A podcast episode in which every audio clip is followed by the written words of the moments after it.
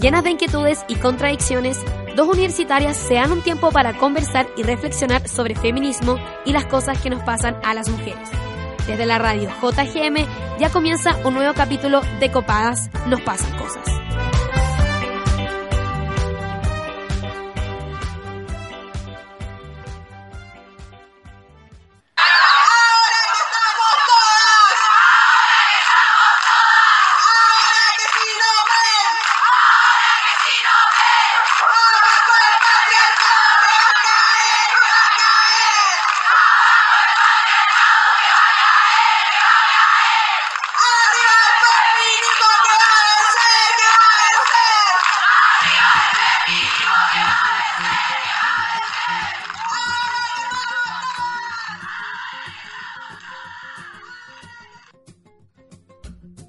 El 2011 no dejó a nadie indiferente.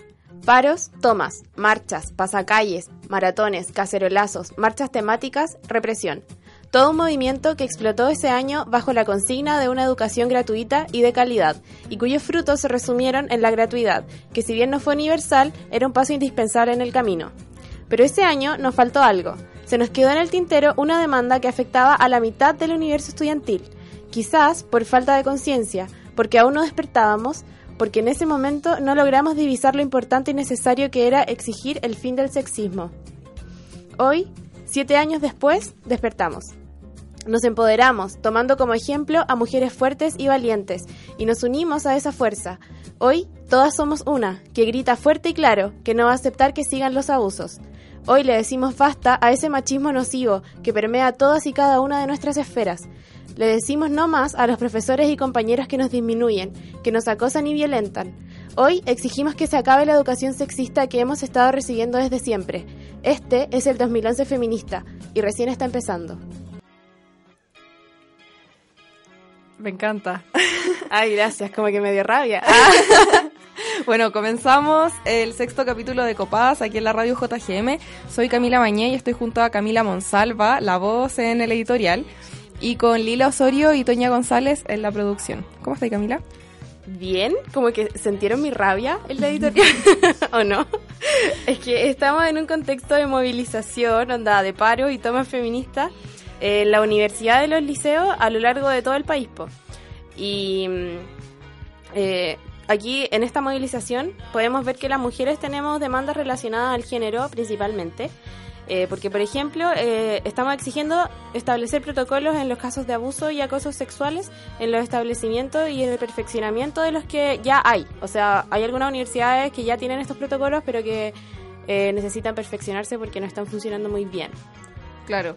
Y otra de las demandas generalizadas en este movimiento feminista, que tiene a varias, varios liceos, colegios, universidades parados y tomados, eh, es el tema de la educación no sexista. De hecho, la marcha de esta semana eh, fue con esa consigna y es primera vez que se realiza una marcha, porque la última marcha eh, estudiantil fue fin al lucro, fin a la deuda y por una educación no sexista, pero esto es únicamente por una educación no sexista. Tú estás como, tenéis como un magíster en la wea ya, ¿o no? ¿Podrías explicarnos bien? Sí, es que igual he escrito sobre ese tema y he conversado con muchas mujeres muy bacanes sobre esto y tiene relación con todo. Eh, es un tema súper complejo igual que puede ir desde las bibliografías que tenemos en nuestros cursos, eso se da tanto a nivel escolar como a nivel universitario también con el tema del currículum oculto. El currículum oculto son todas esas expresiones como de enseñanza, de aprendizaje igual, que no están explícitas en los planes de estudio. Entonces, por ejemplo, si es que un profesor eh, dice algún comentario sexista en la clase o machista, o no sé, pues si es que se tira un chiste sexista, eso se podría decir que es como parte del sexismo en el currículum oculto, que es como lo más peligroso porque los profesores no tienen hoy en día eh, todos como una formación profunda en, en lo que significa el sexismo. Y también va desde la educación parvularia, o sea, no solamente como los movimientos secundarios y los movimientos universitarios los que donde solamente existe el sexismo en la educación, sino que podemos entender que desde la socialización más temprana como el tema de los juguetes como si es que tú decides darle un set de cocina a una niña y un auto de carreras a un niño, esas son expresiones sexistas que sí podrían influir en un desarrollo profesional, ¿cachai? Porque si después uno ve las cifras, las carreras como ingeniería mecánica hay como un 93% de hombres Sí, y casi no hay mujeres. Si es que uno piensa en la facultad de Bochef de ingeniería, también es muy raro, o sea, son muy pocas las mujeres y eso sí podría estar relacionado con estas etapas de socialización temprana donde a las mujeres se les vincula más con el tema del cuidado, del aseo, de la protección, de la maternidad, mientras a los hombres se les vincula con el deporte, con la aventura, con la racionalidad y los cálculos y por eso están relacionados también con la matemática. Eso son muchas cosas. Sí, es un, espec- un espectro, iba a decir aspecto, es un espectro bien amplio de, de temas que, que son los que hay que cambiar ahora. Oye, ¿puedo contar una anécdota? Es que justo me acordé cuando dijiste lo de los autitos. Cacha que cuando yo estaba aprendiendo a manejar, eh, mi papá me estaba enseñando, po, y me cuesta más que la chucha estacionarme para atrás, ¿cachai? Porque como que doblo el manubrio para un lado y la weá se va para el otro, no sé, es muy rara la weá, filo.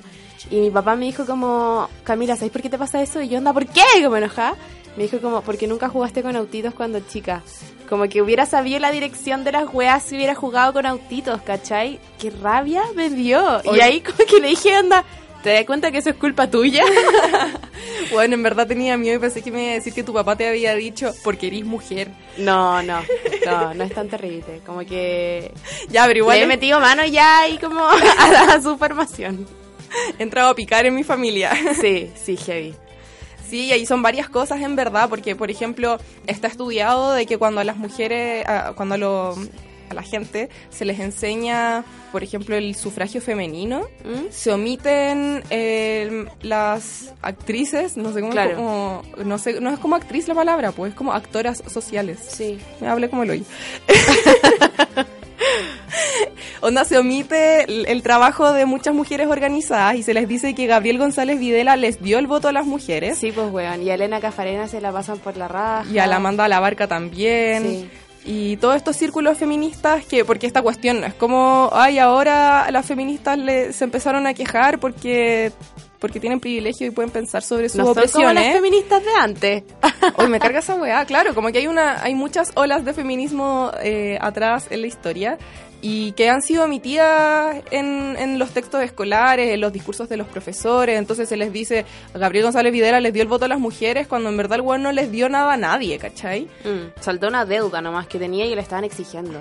Sí. Y más encima después pone la ley maldita. Bueno, en fin. Oye, de hecho, ¿sabía esa, esa cosa? Que la Elena Cafarena empieza a ser una de las grandes luchadoras en el tema de, mm, del sufragio femenino. Nunca pudo votar, o sea, como durante esa época no pudo votar por, por muchos años porque se le impuso la ley maldita porque la trataron de comunista, pese a ni siquiera militar en el Partido Comunista. Qué Y le quitaron sus derechos civiles por la ley maldita. Oh, brígido. Sí. Fue el dato freak del día. Sí, eso. Ya, entonces, eh, este movimiento de mujeres partió ya hace rato. El 17 de abril, un grupo de estudiantes se tomó la Facultad de Filosofía y Humanidades de la Universidad Austral, no todo están centralizados, chicos, eh, por un sumario al docente Alejandro Yáñez, que acosó sexualmente a una funcionaria. Y aquí en esta facultad no tienen protocolo contra el acoso. Y de hecho son nueve de cada diez eh, universidades no tienen protocolo contra el acoso. Sí. O sea que en este... en- en- eh, debería... ¡Ay! No sé hablar. Eh, tienen que haberle tratado como acoso laboral nomás, no como acoso sexual o de género. Probablemente. Y aquí las chiquillas exigen clases con perspectiva de género, eh, más acompañamiento a las víctimas en los procesos de investigación, sanciones más fuertes para los docentes que resulten culpables y también los, los protocolos, como ya dijimos, por cada facultad, como protocolos especiales para cada facultad porque las necesidades son distintas. Sí. Y bueno, ¿y tú igual nos podías explicar mejor lo que pasó en la Facultad de Derecho de la Universidad de Chile si es tu facultad? LOL. Sí, claro. Eh, bueno, en la facultad pasó... ¿Cuento la historia desde atrás o hago como un raconto? ¡Ah! Cuenta toda la wea. Ya. Eh, el año pasado eh, se supo que a Carlos Carmona, eh, que era en ese momento presidente del TC, del Tribunal Constitucional, eh, lo había denunciado su ayudante jefe por eh, acoso sexual y laboral. Era como un secreto a voces esto, porque nadie sabía muy bien quién había hecho la denuncia. Como que se decía el ayudante jefe, pero nadie tenía claridad quién era el ayudante jefe. Entonces era como, solo se sabía que había una denuncia. Y yo, bueno, esta semana me enteré que fue porque la denunciante no quería ser como tener un rol protagónico en esto, porque en el fondo como que solo quería que se llevara el procedimiento sumario, pero no hacer una funa pública. Y bueno, eso fue hace caleta, fue hace como nueve meses.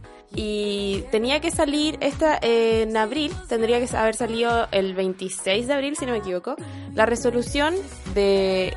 porque se aplicó el protocolo de acoso que había y tendría que haber salido la resolución eh, a finales de abril, el día 26. Si no, si no es el 27, es el 26. Es uno de esos dos. Perdón por no tener los datos tan duros.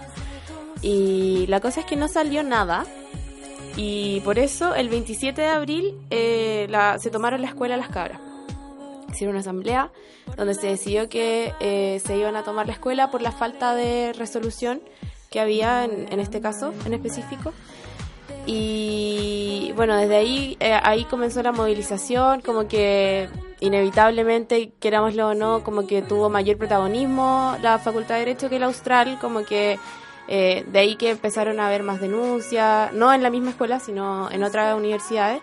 Y ahí como que explotó la cuestión, pues. O sea, las cabras del Austral fueron como la punta de la flecha, después la Facultad de Derecho y ahora ya quedó la cagá. Hay 15 universidades tomadas y muchas... En paro, es demasiada. Incluso la católica. Po. Sí, pues en la católica hay 27 carreras en paro y ni siquiera en el 2011 hubo tantas. En el 2011, cuando más hubo, hubo 26.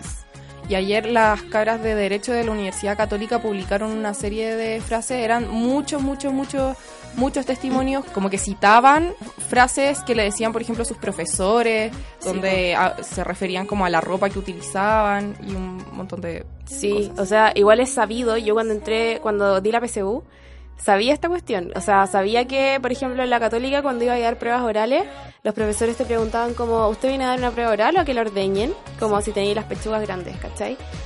Obvio que nunca fue una opción para mí irme a la católica, lol, pero como que eso lo hacía aún menos opción. Claro. Y esta cuestión ya no es como de ahora, ¿cachai? Como si yo sabía eso en el 2012, tiene que haber sido de mucho, mucho, mucho tiempo atrás. Yo en verdad no sé cómo las cabras aguantaron tanto. Sí. Igual hay que tener en consideración que el tema del acoso sexual no es una cosa que se dé exclusivamente en las universidades, sino que en las universidades se visibiliza más por este por esta movilización actual, pero recordemos que hace un par de semanas hubo unos testimonios en contra de Herbal Abreu, que eso conversamos también en el capítulo anterior, en el capítulo mm. pasado. Hubo una violación a una mujer afuera del Estadio Nacional por cinco hombres hinchas de la U, y esto solamente como esto estas recientes semanas, o sea, para dejar en claro que el tema del acoso sexual no es exclusivo del el ámbito educativo o académico, sino que se dan todos los aspectos de la vida. Por eso las demandas de, eh, de las feministas universitarias o estudiantiles, porque también eh, se movilizan las secundarias, no es como exclusivamente como al rector o al Mineduc, sino que interpelan como a la comunidad toda, como te gusta decir a ti. no es que me guste, es que en derecho todo el mundo lo dice, yo pensé que la weá era universal. bueno, la sociedad, a la sociedad completa. Eh, oye, ah, lol. lo habla. No, pues que quería aclarar algunos términos. No sé si te gustaría pasar para el diccionario feminista. No. Ah, obvio que sí, démosle.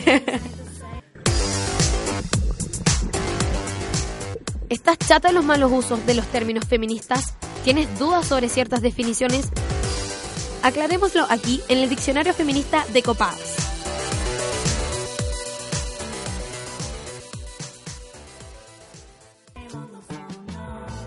Hoy en nuestro diccionario feminista vamos a hablar sobre una de las principales demandas del movimiento de mujeres, el espacio seguro.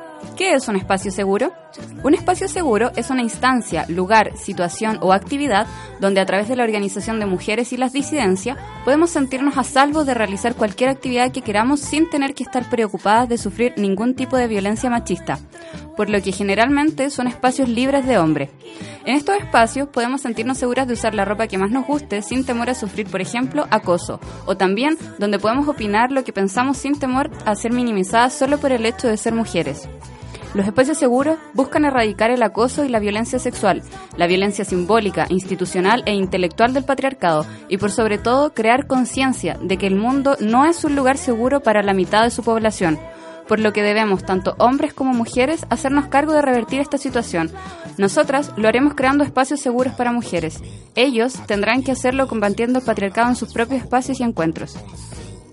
Ah, gracias, Lila. ¿Ahí, te- ahí estaba en algún espacio 100% seguro alguna vez? Eh, acá en la U, se- a través de la Asamblea de Mujeres, logramos hacer espacio seguro y es muy rico. Es bacán. Es Eh, bacán. las sensaciones. Uf. Uf, man, ¿qué te digo? El mundo debería ser así. Sí, también, o los talleres feministas que tenemos, los talleres de autoformación Mm. feminista a los que vamos, también, eh, también son espacios separatistas y sí, pues es diferente. Y aparte que decimos como, bueno, si es que, si es que, porque los hombres igual piden que a ellos se les enseñe de feminismo, porque quieren aprender. Cuando han dicho, mm, o sea, como nosotras imaginamos, te imaginas, y meter un hombre en, en este taller de autoformación feminista estarían todo el rato preguntando como, ¿y qué es eso? Como, Ya, pero como que por su defíneme bien el feminismo. Ah, Claro. Bueno, igual es por ello. Solo quiero acotar que Copadas es un espacio así como full seguro y es muy bacán estar acá eh, con mujeres haciendo cosas pro mujeres, ¿cachai? Y puta, es bacán. Yo estoy llorando, chicos. Yo siento que puede ser un espacio eh, eh, sonoro, seguro. Y full que sí, que hay hombres que quieren pertenecer a estos espacios eh, feministas y seguros, pero que, weón, como que romperían todas las lógicas Mm. porque ellos no están preparados, según yo. Como que Es que no- es un tema de la experiencia, que ellos no tienen la experiencia de, de ser mujer. y sufrir. Sí, po. Yo, cacha que oprimida. esto fue, es muy curioso, pero la vez que más segura me he sentido como en la vida y que así full libre fue una vez que fui a un carrete que se llama Perreo Porno, no sé si lo cachan. Ya, eh, fue como en el centro de arte de la Medofilo y llegué y bueno, andaba como con una transparencia y sin sostenes, ¿cachai? Como que me había puesto wincha aisladora en los pezones, filo. Y, weón, como que igual al principio estaba como, mmm, podré sacarme como la, la chaqueta. Y, weón, después las cabras como que se sacaban sus poleras, quedaban en sostenes y habían hombres, pero parece que eran todos como homosexuales, no sé, pero en verdad se sentían muy seguros, los weones no estaban como buitres, como que todo era bacán. Lo pasé tan bien. Es heavy eso de los carretes, bueno, los carretes en verdad, los carretes heterosexuales son no son espacios, es como la antítesis del espacio seguro, Sí, lo porque los hueones siempre están ahí, no, no se preocupan de pasarla bien, sino lo único que hacen es como estar acechando como buitres en la pista de baile, como ya que a mí no me agarro y tú no podís bailar tranquila porque te sentís observada por todos esos hueones. Igual carretear como con, con amigos cola es bacán, pero carretear 100% con mujeres es una wea que no te explicáis lo bien que te sentí en todo momento. Sí, y, bo. y decís como, pico, me voy a curar y mi amiga me va a ayudar y da lo mismo porque solo me va a ver mi otra amiga hecha mierda y, y nadie me va a hacer nada y si tengo calor, weón, me saco toda la ropa, ¿cachai? Y si quiero perrear hasta abajo, lo voy a hacer y... Weón, nadie me va a mirar el culo, ¿cachai? O nadie me va a agarrar una teta o, o nada, weón. Una wea exquisita. ¿Así se sentirán ellos todo el tiempo? Uy, qué buena pregunta, bueno, así como caminando por la calle, jugando play, leyendo el libro en un paradero. Qué como que todos los espacios puedan ser un espacio no seguro para nosotras, ¿cachai? Sí, po. Y, y para ello en, en bola es todo lo contrario. Qué heavy. Bueno, chao, Brila. No extendimos un poco. Gracias por explicarnos. ¿Quieres proponer tema para el próximo capítulo o tienes sugerencias para el programa? Encuéntranos en Instagram como copadasjm y conversemos un rato. Ya, igual ahora hablamos de una cuestión que les preguntamos a personas, a varias personas, que el espacio seguro está muy ligado al espacio separatista también, pues, como al espacio únicamente de mujeres. Así que en la pregunta copada, démosle con la pregunta copada, no quiero hablar tanto. Ya, démosle. ¿Cuáles son tus contradicciones? ¿Cuáles son tus dudas como feminista? Intentemos resolverlas aquí, en tu pregunta copada. ¿Estás de acuerdo con que los espacios sean separatistas? Estoy a favor de la asamblea separatista porque, por un lado, somos las mujeres las únicas interlocutoras válidas para poder hablar sobre las discriminaciones y problemas que nos aquejan en nuestro día a día. Y por otro lado, porque las asambleas feministas o de mujeres deben caracterizarse por ser espacios seguros. Entonces, hay muchas mujeres que no se sienten seguras compartiendo en los mismos lugares que los hombres. Estoy de acuerdo con los espacios separatistas porque creo que cada género tiene cosas que hablar dentro del mismo género y cuestionarse dentro de ese mismo género, pero creo que debe sí o sí existir una comunicación entre estos espacios que no se puede construir exclusivamente desde espacios separatistas, entendiendo que las comunidades estudiantiles se componen de mujeres y hombres Estoy muy de acuerdo con que existan espacios separatistas dentro de las tomas o los paros. Creo que las chicas tienen muchas cosas que discutir que nunca antes lo habían hecho, que nosotros no tenemos nada que aportar ahí. Pero también yo creo que no hay que perder de vista los espacios mixtos donde sirven para compartir las reflexiones que ambos grupos han tomado, han llegado, para informarse, para estar un poco más conectados con la movilización. Creo que si bien es importante mantener las asambleas separatistas, también es importante crear espacios mixtos, donde los hombres entiendan mejor todo lo que abarca el feminismo, donde se compartan y propongan ideas para mantener la lucha. Sin embargo, lo anterior no debe influir en las decisiones que tomemos en los espacios separatistas. ¿Qué opináis? Eh, me gustaron la respuesta. Son como parecía. Sí, son todas iguales. Ah. no, no. Pero está bien, pues como que tiene razón. O sea, si bien podemos nosotras como construir bacán un espacio separatista y sacar muchas conclusiones y todo bacán, eh, puta, si no comunicamos eso hacia el exterior de nuestro, como de nuestro espacio, eh, van a seguir pasando estas situaciones terribles porque en el fondo los hueones no van a estar como educados, ¿cachai? Tampoco digo que sea una tarea nuestra llevarlos como de la mano al prekinder del feminismo, ¿cachai? No, ni cagando, pero sí creo que se tienen que comunicar ambos, ambos espacios. Claro. Eso sí, eh, podría llegar a pasar, que es como una de las críticas, porque también estoy de acuerdo con, con esto de los espacios separatistas, eh, son muy necesarios también, pero no me gusta cuando encuentro que la reflexión eh, de las feministas es como que alcanza un nivel heavy y es como que estamos discutiendo cosas como muy complejas y como muy desarrolladas, ¿cachai? Entonces, a veces creo que podemos caer como en nimiedades que no necesariamente son como urgentes, ¿cachai? Pero no, igual estoy muy de acuerdo con los espacios separatistas por lo que hablábamos delante, pues como es un espacio seguro y en verdad no nos merecemos estar en un espacio seguro bueno, alguna vez en la vida. Sí. Oye, eh, así como por si las moscas, acá tienen protocolo de acoso. Acá en, ¿Y es, que, hay- es que hay uno como de la Universidad de Chile, pero exclusivo del ICI, del ¿Ya? Instituto de la Comunicación e Imagen. No. Ah, que en Derecho hicieron uno el año pasado y la weá era bacán, pues como que trabajaron caleta las cabras de la CCG y todo. Y no sé si está siendo tan bien aplicado. Como que no sé si la aplicación está, es como correcta, ¿cachai? Como que al profesor al final lo van a sancionar por probidad administrativa, al que hable delante. Entonces, Es que eso, según yo, el problema de eso es porque el estatuto administrativo que rige a todas las instituciones estatales decía que el acoso sexual solo puede desarrollarse entre funcionarios, eh, como contratados. Entonces ahora con el proyecto de universidades estatales lo que se hizo fue una indicación a este proyecto que fue aprobada por la Comisión de Educación y que decía como que extendía eh, el tema del, del acoso del acoso sexual, acoso laboral y discriminación arbitraria a que se podía dar también entre, por ejemplo, eh, funcionarios que estaban honorarios y también entre estamentos, ¿cachai? mm, Entonces, por eso, que al aplicarse esta ley, que igual le tenemos muchas críticas a la ley de universidades del Estado, pero tiene esta cuestión como a favor del feminismo y de las mujeres, que es eso, pues como que considera el acoso como entre estamentos. Entonces, lo que se hace hoy en día es que no puede estar tipificado como acoso porque es una cuestión que ni siquiera son cosas de la Universidad de Chile, son cosas del Estatuto Administrativo que rige a todas las instituciones estatales, ¿cachai? Entonces es como ilegal. Entonces, por eso a los profes cuando se les sanciona hoy en día por estos temas es como por faltar a la moral universitaria, como una hueá muy chaya, ¿cachai? Porque no pueden hacerlo. amiga. Claro. eso. Ya. Oye, eh, bueno, pasando un poco al tema, dejando de lado lo universitario, pasando a lo secundario, eh, hablemos de lo más bacán que pasó esta semana. La Toma. de las cabras del Liceo 1 y del Carmela Carvajal al Instituto Nacional. Weón, Queens. De verdad, yo quedé así como, ¿qué onda estas weonas bacanes?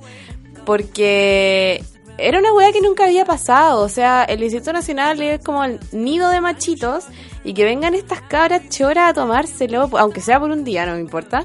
Como, weón, qué bacanes.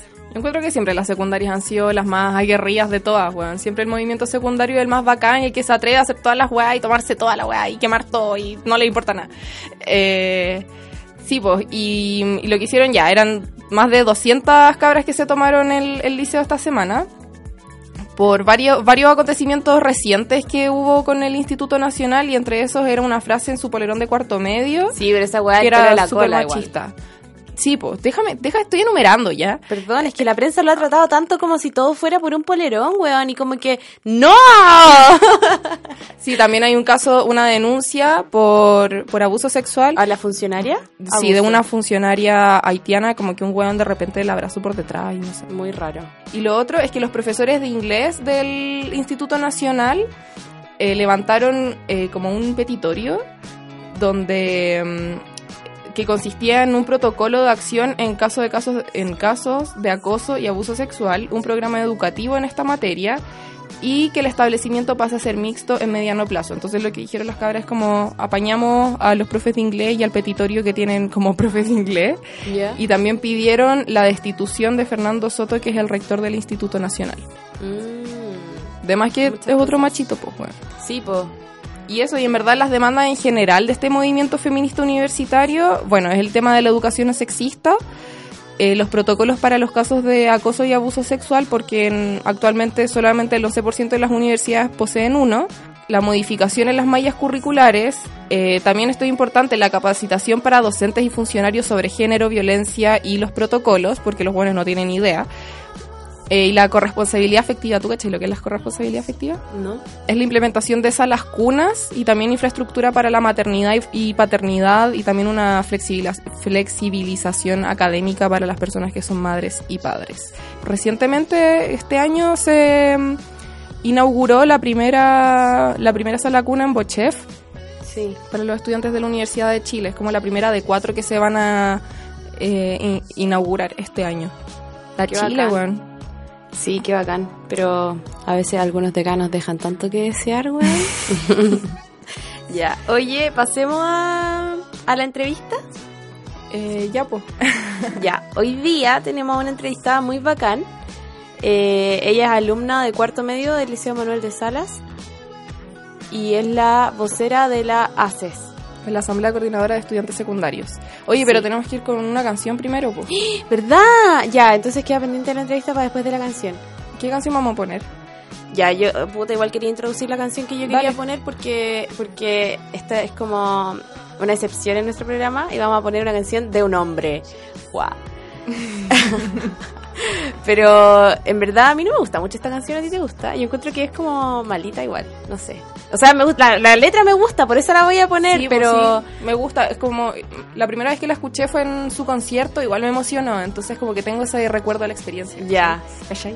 Te cacho. Ya, yo a mí no me gusta mucho, pero la letra es bacán y por eso hoy día la vamos a poner acá porque en el fondo retrata muy bien lo que es el mundo hoy día, pues weón. Pero lo que estamos también intentando cambiar. Esta canción es de Alex and Banter y se llama Mujer.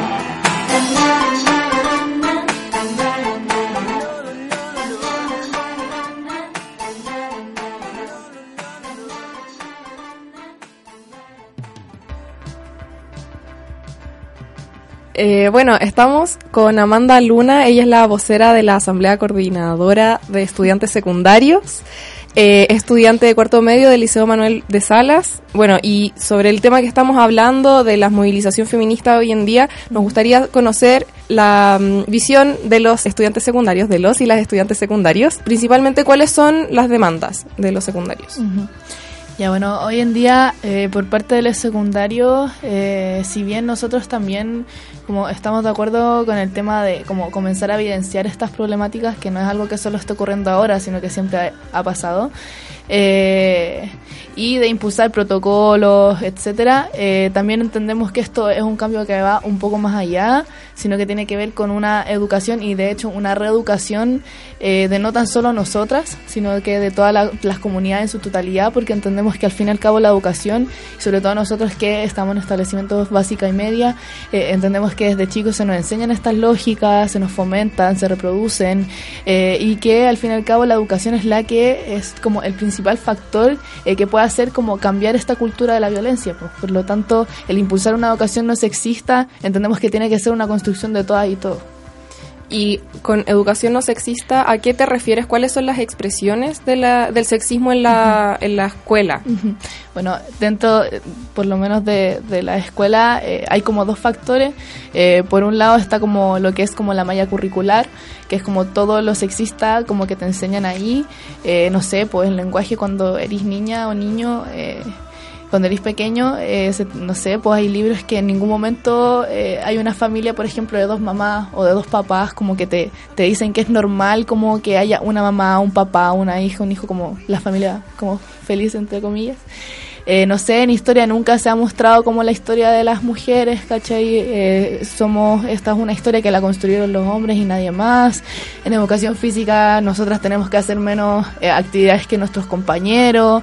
Y bueno, aparte de eso está como todo lo que va fuera de eh, lo que es la malla curricular, sino que lo que cotidianamente eh, estamos viviendo. Por ejemplo, que eh, estemos en clase y que se le dé más opinión a nuestros compañeros que a nosotras, en nuestras relaciones interpersonales, en nuestro vocabulario, etcétera. Por lo tanto, estas son lógicas que se reproducen no tan solo dentro del aula de clase, sino que en todo el, eh, el espacio en su totalidad. Entonces, eh, ¿o quieres preguntar algo tú? Eh, no. Ya, o sea, sí, pero se me fue la onda.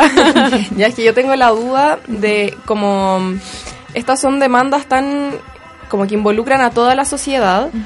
¿A cuáles, ¿Cuáles son los actores que están interpelando hoy en día con su movilización? Como que deben realizar cambios para lograr una educación no sexista. Es que al fin y al cabo esta es una construcción que vamos a hacer toda y todo.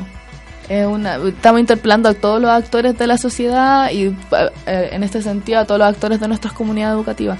No tan solo estudiantes, eh, mujeres, sino que estudiantes también hombres, eh, estudiantes también disidentes, eh, nuestros profesores, nuestros auxiliares, nuestros directivos, en, en una construcción en conjunto al fin y al cabo. El Ministerio de Educación también, o el Colegio de Profesores. Sí, claro, es que al fin y al cabo ellos nos han demostrado como tajantemente que no están de acuerdo con impulsar educación no sexista, aunque nos digan eh, que lo van a hacer, porque al fin y al cabo todo lo que han hecho, que asumieron hace dos meses, como todas las políticas públicas que han impulsado, nos han mostrado que están en desacuerdo con esto, por lo tanto nosotros no vamos a no sé, pedir diálogo ni mucho menos, sino que nosotros vamos a construir nuestra educación no sexista entre nosotros y nosotros porque nadie lo va a hacer por nosotros.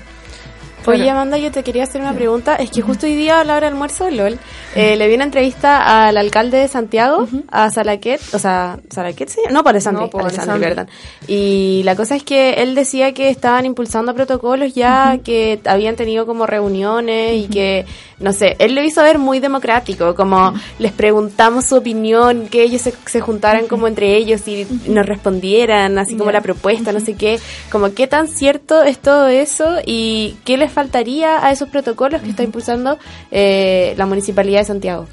Es que al fin y al cabo los protocolos primero son una construcción de la comunidad, no de la no de los alcaldes, ni de los rectores, ni de los directores de los colegios.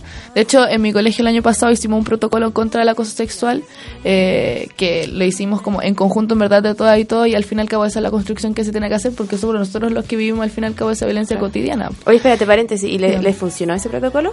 O sea, hoy día está empezando a regir, sí. O sea, o sea, este año empezó a regir, está funcionando bien. Porque además, Y a- a lo que iba también es que aparte de un protocolo no se tiene que quedar tan solo en la sanción, pues como no sirve de nada, por ejemplo, sancionar o echar a un profesor si es que se va a ir a otro colegio y va a hacer as- las mismas cosas. Pues entonces se entiende también que aquí tiene que existir reeducación, tiene que existir como un cambio más allá de los protocolos, como los protocolos evidentemente son algo necesario hoy en día en nuestras comunidades, pero el cambio cultural no lo van a hacer los protocolos, sino que la educación que, que hoy en día, eh, la lógica que se cambie en ese sentido.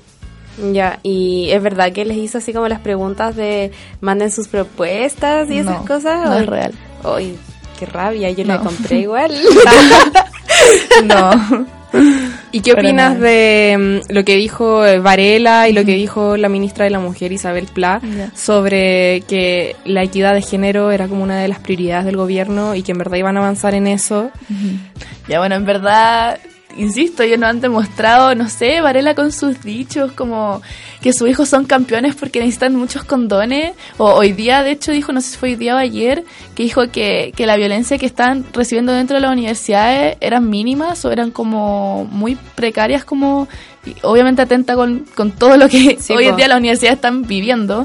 Isabel Pla, que nos ha demostrado tajantemente que está en contra del aborto, que lo asimila incluso con la esclavitud, que, que compara los piropos, entre comillas, con el acoso sexual que recibimos día a día en las calles. Por lo tanto, tenemos un gobierno que evidentemente no está de acuerdo con la equidad de género, que han sido los propulsores y han sido los que han eh, fomentado incluso la violencia de género. Por lo tanto, evidentemente no les creemos nada. Claro. Mm. Y. Ay, se me va la onda que estaba subiendo esta historia. Eh, Perdón, soy esa persona. Eh, eh, te quería. Ah, lo que pasa es que te preguntaba si les había funcionado el protocolo, porque, por ejemplo, en, la, en mi escuela también se hizo un protocolo el año pasado, eh, como un protocolo como de reacción, ¿cierto? Eh, ante los abusos y acosos que, que se presentasen en el futuro. Y la cosa es que hubo un caso y el protocolo como que no sirvió. La- fue como una basura, como que, o sea, claramente todas las intenciones y el trabajo de las cabras que lo hicieron estuvo súper bueno, pero al final se respetó, no sé si demasiado como la, no sé, la integridad del profesor, ¿cachai? A- Al que denunciaron. Entonces al final todo ese trabajo se vio, no sé, mermado por las buenas intenciones como del decano para con su profesor casi que favorito, ¿cachai? Onda... Lo, lo típico. Sí, pues como que ahora, por ejemplo, hoy día estaba leyendo una entrevista del decano que decía, en verdad, eh, en la facultad fuimos los primeros en tener un protocolo del acoso.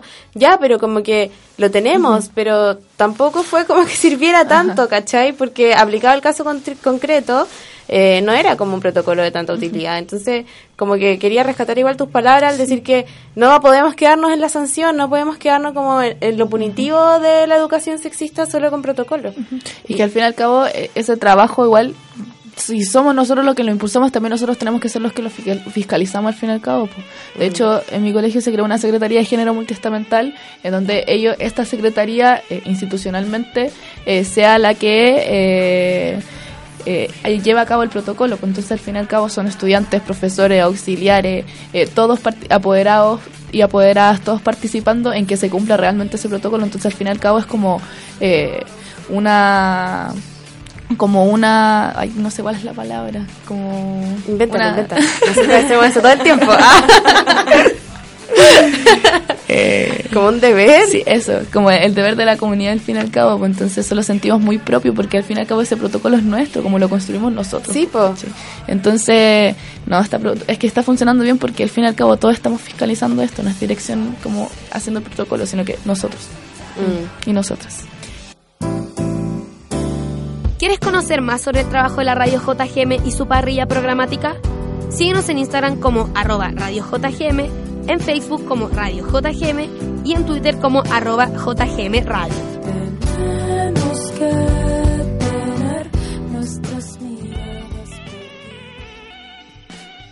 Bueno, estamos conversando con Amanda Luna, la vocera de la ACES, sobre las movilizaciones de esta semana y sobre todo eh, de la mirada del movimiento secundario, que entendemos que la educación no sexista y también la educación sexual, que es otra de las demandas, eh, no se da como de un día para otro y es un, cambio un cambio muy complejo, como que también habría que incidir en la formación de los profesores, como en la formación curricular en en sus universidades. Eh, entonces, ¿qué están esperando en este momento concretamente como para bajar la movilización? Ah, Bajar la ¿Por qué movilización. hablamos de movilización? Como de bajarla ahora, cuando ni siquiera he llegado como al pic de la efervescencia. No, ya, quizás muy pues, facha mi pregunta. Me encantó el silencio, como bajar la movilización. ¿Qué pasa? No, pero yo creo que No, todo- sí, entendí, entendí, sí. Como, Ya, ¿a qué queremos llegar? Eh, al fin y al cabo es como, como las soluciones a las problemáticas que cada colegio, pues, como por lo menos desde los secundarios hablo yo, obviamente que esto tiene que ser una lógica de cambio de todas y todos.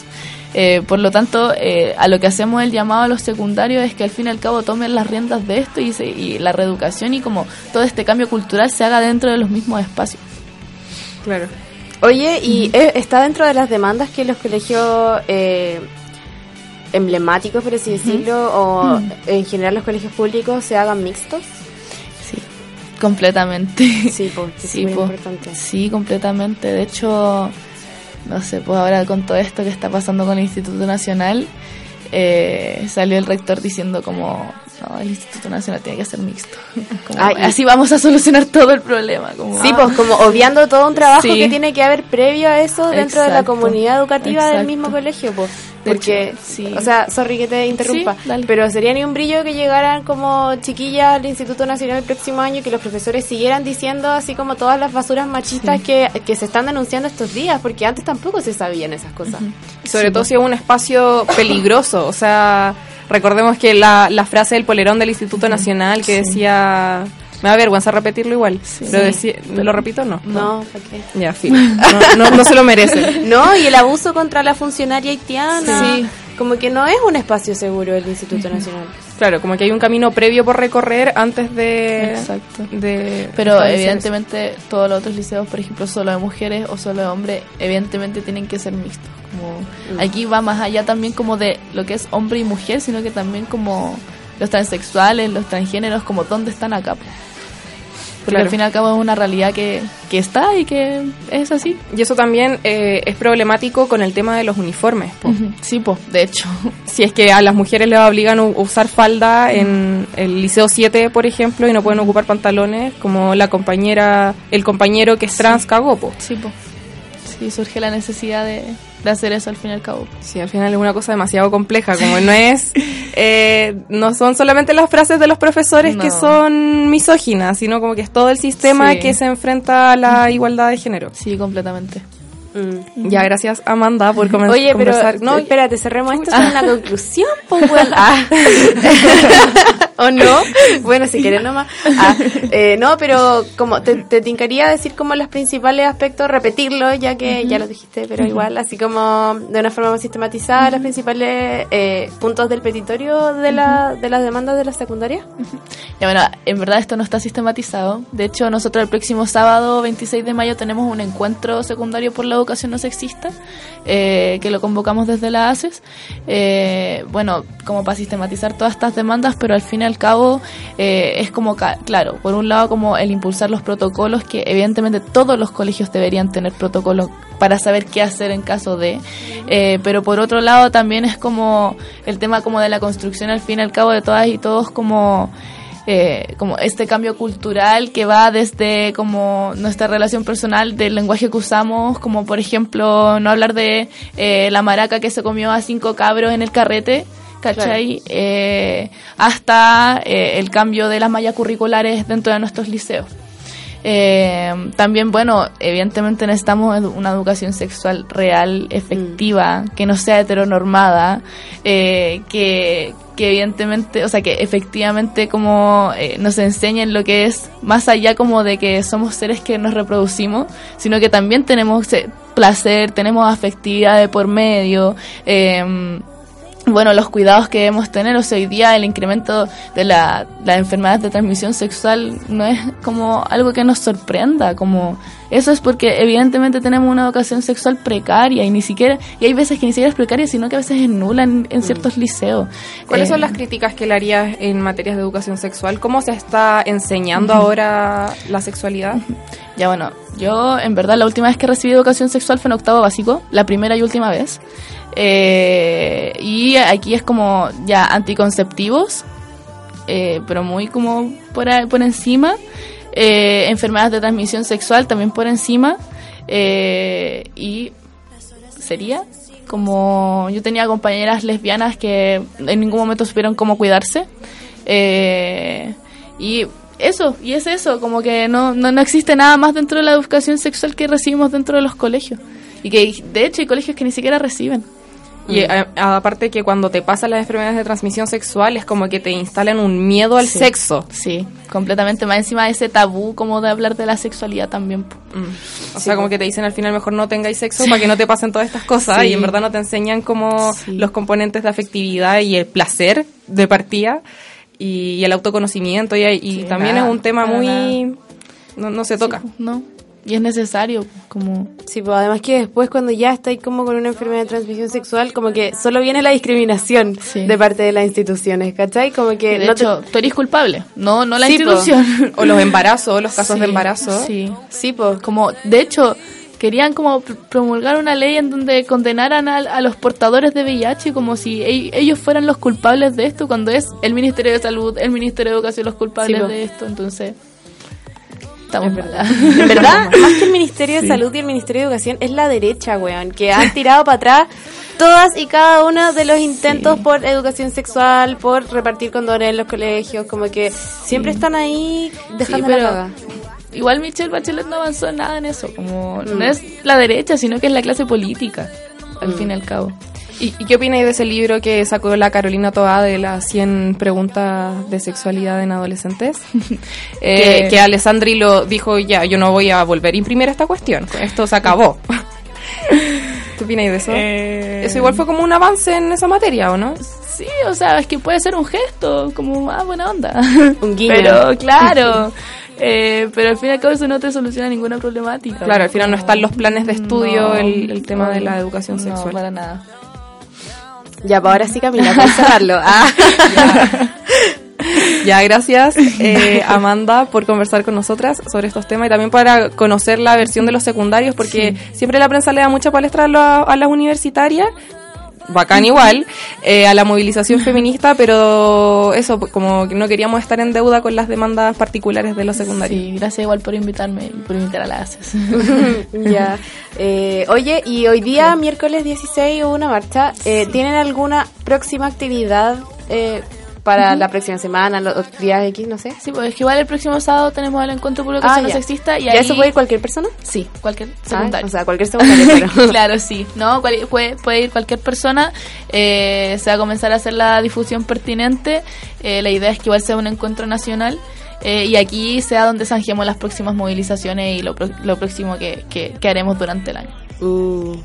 Ya, bacán. Estamos atentos. gracias por este spoiler. Ah. Ya, Ya, ya, gracias. gracias, que estés bien, chao.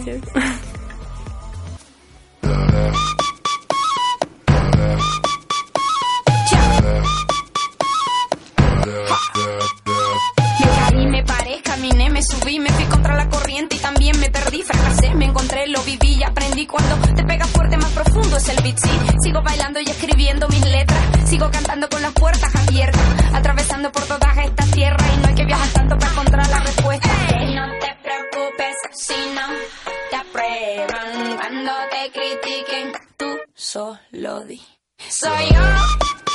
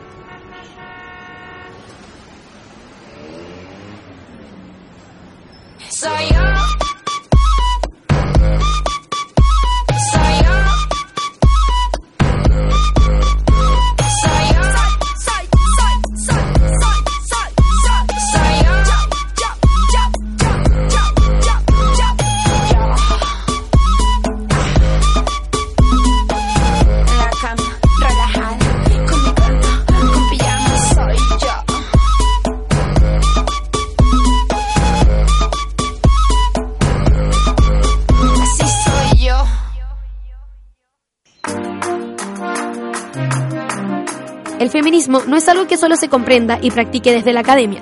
Existen muchas maneras de vincularse con él. En Copadas te hacemos una recomendación feminista. No sé qué flecha cayó del sol.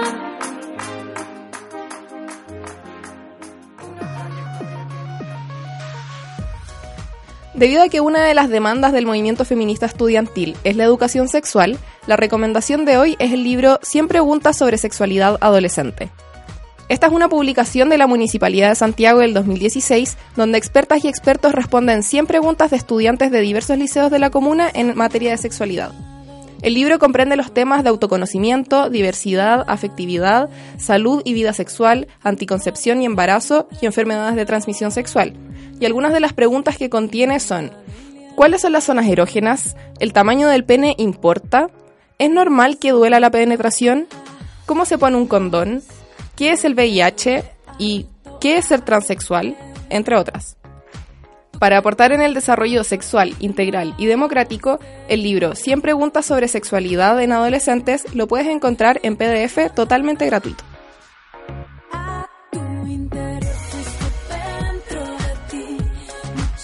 Ya, nos vamos con la última canción del programa para ya terminar y nos despedimos también. Eh, muchas gracias por habernos escuchado, por haber escuchado a la Amanda. Y los dejamos con la canción Coraji. ¡Ay, me encanta! ¡Ay, lo dije bien! de Nati Peluso. Chao, que estén bien. Chao.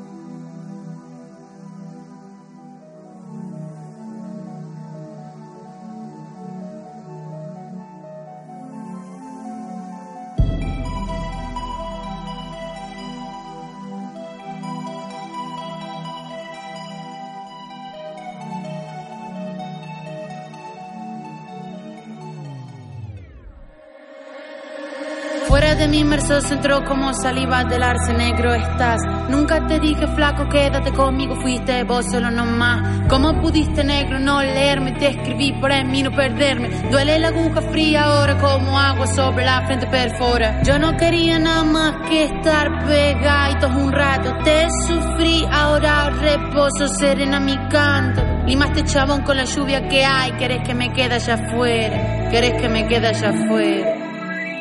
Veneno en mi valle, te hace falta más coraje. Vengo vestida de diabla, paseo por tu calle. Llevo un vestido Versace, sé que hará que te raye. No hace falta que te vaya, nena, afrontame. Te hace falta coraje, te hace falta coraje. Te hace, te hace, hace falta coraje. Cerrito medalla pa' convertirme de oro y olvidar todas las rayas que te volaste ayer. Voy a perderme a la pana en busca de placeres. Yo callaré, me dijiste no fallaré. Tuviste la belleza. Te hace falta coraje, te hace falta coraje, te hace falta, te hace falta coraje, te hace falta coraje, te hace falta, te hace falta coraje, coraje, co, co, coraje, coraje, co, co, coraje, coraje, co, co, coraje,